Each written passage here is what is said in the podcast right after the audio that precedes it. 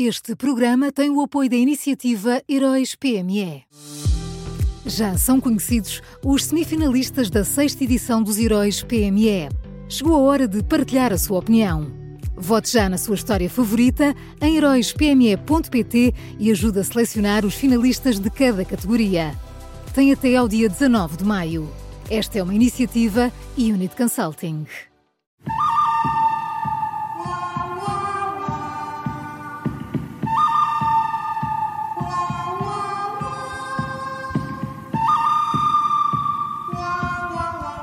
Começa agora mais uma edição do Bom, o Mau e o Vilão. O Miguel Pinheiro já está connosco. Olá, Miguel, bom dia. Bom dia, bom dia. Então, quem é o bom desta terça-feira? Olha, o bom. Estou a dar tempo para, para as desta claro. terça-feira. Não, sabes o que é? É que eu levo isto tudo muito a sério, Maria João. Ao contrário da Maria. João, não é? Sim. Portanto, por- e, e de outras pessoas, Paulo. Pumba. Não gostei Portanto, desse tom. Acho que era para mim, senti aqui a canelada. Portanto, eh, bem, vamos então ao bom Vamos, desta terça-feira. O bom, eh, o bom, olha, o bom é o Francisco Assis. Ah, ontem o, o- o histórico militante do PS, acho que, enfim, não quero, não quero também, mas histórico, acho que podemos, já podemos chamá-lo assim, foi às jornadas parlamentares do, do PSD e disse duas coisas que nós não, não estamos habituados a ouvir eh, em tempos de sectarismo e de polarização política. Eh, primeiro, disse que, mesmo que voltasse ao combate político, nunca seria um inimigo do PSD. Eh, e depois eh, disse que são necessários consensos eh, ao centro em vários temas, como por exemplo na imigração. Francisco Assis é um homem de coragem, é um, é um homem de coragem física e política. Nos últimos anos tem dito várias coisas que o seu partido não, não, não gosta de ouvir, eh, pagou um preço político por isso, eh, e o PSD eh, também tem muito a ganhar em ouvir o que ele tem a dizer. Tem é que ouvir mesmo, não, não, não basta fazer de conta que ouve só para chatear António Costa, não, não é assim que as coisas se passam, é ouvir mesmo e, e- e- agir eh, de acordo com isso. Pois, e vamos ver é se o próprio PS, eh, enfim, não se vai aproximar agora mais de, da linha de Francisco Assis. Os partidos também são, são entidades eh, eh, móveis, plásticas, de alguma maneira, não é? É verdade, mas eu suspeito que a agremiação irá mais para os lados de Pedro Nuno Santos, o novo guru das segundas-feiras, do que, do que para o de Fran- Francisco Assis, mas vamos ver. Vamos ver, vamos ver. Então vamos ao mal. Ora, o, o Mau é o, é o diretor executivo do SNS. Ah, ontem, Fernando Araújo entregou os SNS Awards. Ah, ah, o nome é mesmo assim. O CEO do SNS decidiu distinguir profissionais ou equipas que tenham contribuído para o desenvolvimento do SNS. Ah, entrega- a partir de agora é assim, Professionals é- and é- é- teams. Yeah! Agora, eh, e então entregou-lhes assim uma espécie de troféu eh, muito inspirado nos Globos de Ouro. eh, tem assim uns toques mesmo de Globos de Ouro e chamou-lhes, lá está, SNS Awards.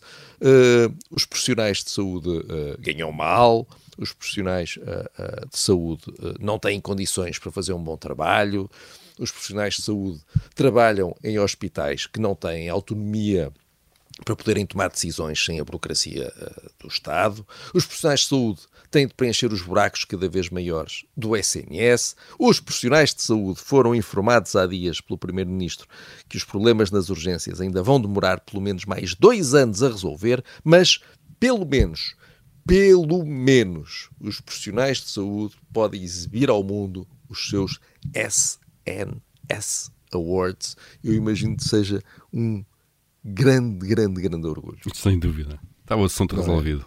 Tá, tá e é feito. uma segunda-feira, olha, é uma segunda-feira. Sendo que, atenção, estes prémios, uh, uh, a escolha uh, dos vencedores é, estou a falar a sério, 70% escolha do público, 30% escolha da direção executiva do SNS. Porque isto, atenção, não vamos agora também ter os profissionais de saúde a votarem à vontade. Não. 70%, sim senhor, mas depois há ali uns 30% que é o CEO a decidir para onde vão os awards. Eles já, já tiveram uma final de uma competição europeia, também um campeonato do mundo. E agora isto? Não, não sei o que é que eles querem mais, de facto. Temos que transformar isto numa competição a nível europeu. Eu estou-me a sentir o PP rapazote de rato de peixe. uh, neste, mas enfim. Miguel, só fica a faltar o vilão. Olha, o, o vilão são o PCP e o Bloco de Esquerda, uh, juntinhos. Ontem uh, o PCP emitiu um comunicado uh, com as conclusões do Comitê Central do Partido, uh, que se reuniu nos dois últimos dias, e voltou a falar sobre a crise no Médio Oriente, falou sobre isso, mas continuou a não escrever uma palavra em especial. Há uma palavra que queima. Então o PCP não a escreve. É a palavra Hamas. Estão lá os Estados Unidos no comunicado, está lá a NATO, está lá a União Europeia, claro, está lá Israel, mas Hamas nem vê-lo, é como se não existisse. Já no, no Bloco de Esquerda, a antiga a líder do partido, Catarina Martins, falou sobre o Hamas sem problema, mas arranjou uma, uma nova forma de crítica.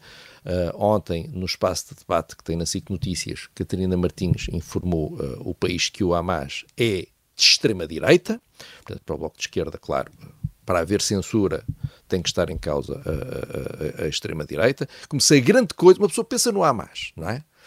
E assim, qual é a primeira palavra que vem? Uh, eu, eu, já nem vou entrar no debate sobre já nem vou entrar nisso. Qual é a primeira palavra que uma pessoa se lembra?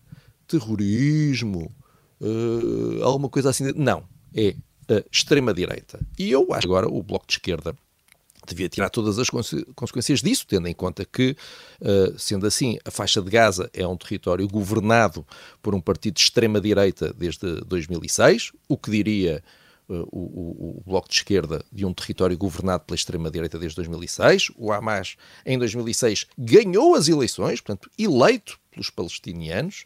Uh, quer dizer, o que é que isto faz uh, então à causa palestiniana? Se é, se é isto que o Bloco de Esquerda pensa, eu acho que vai ser um debate interessante. Acho que o Bloco de Esquerda devia aprofundar este debate uh, e, e, eu, eu estou curioso para saber o que é que, o que, é que retira daqui. Vamos então ao resumo. O ponto desta terça-feira, Francisco Assis, o mau diretor executivo do SNS, Fernando Araújo, e o vilão são o PCP e o Bloco de Esquerda.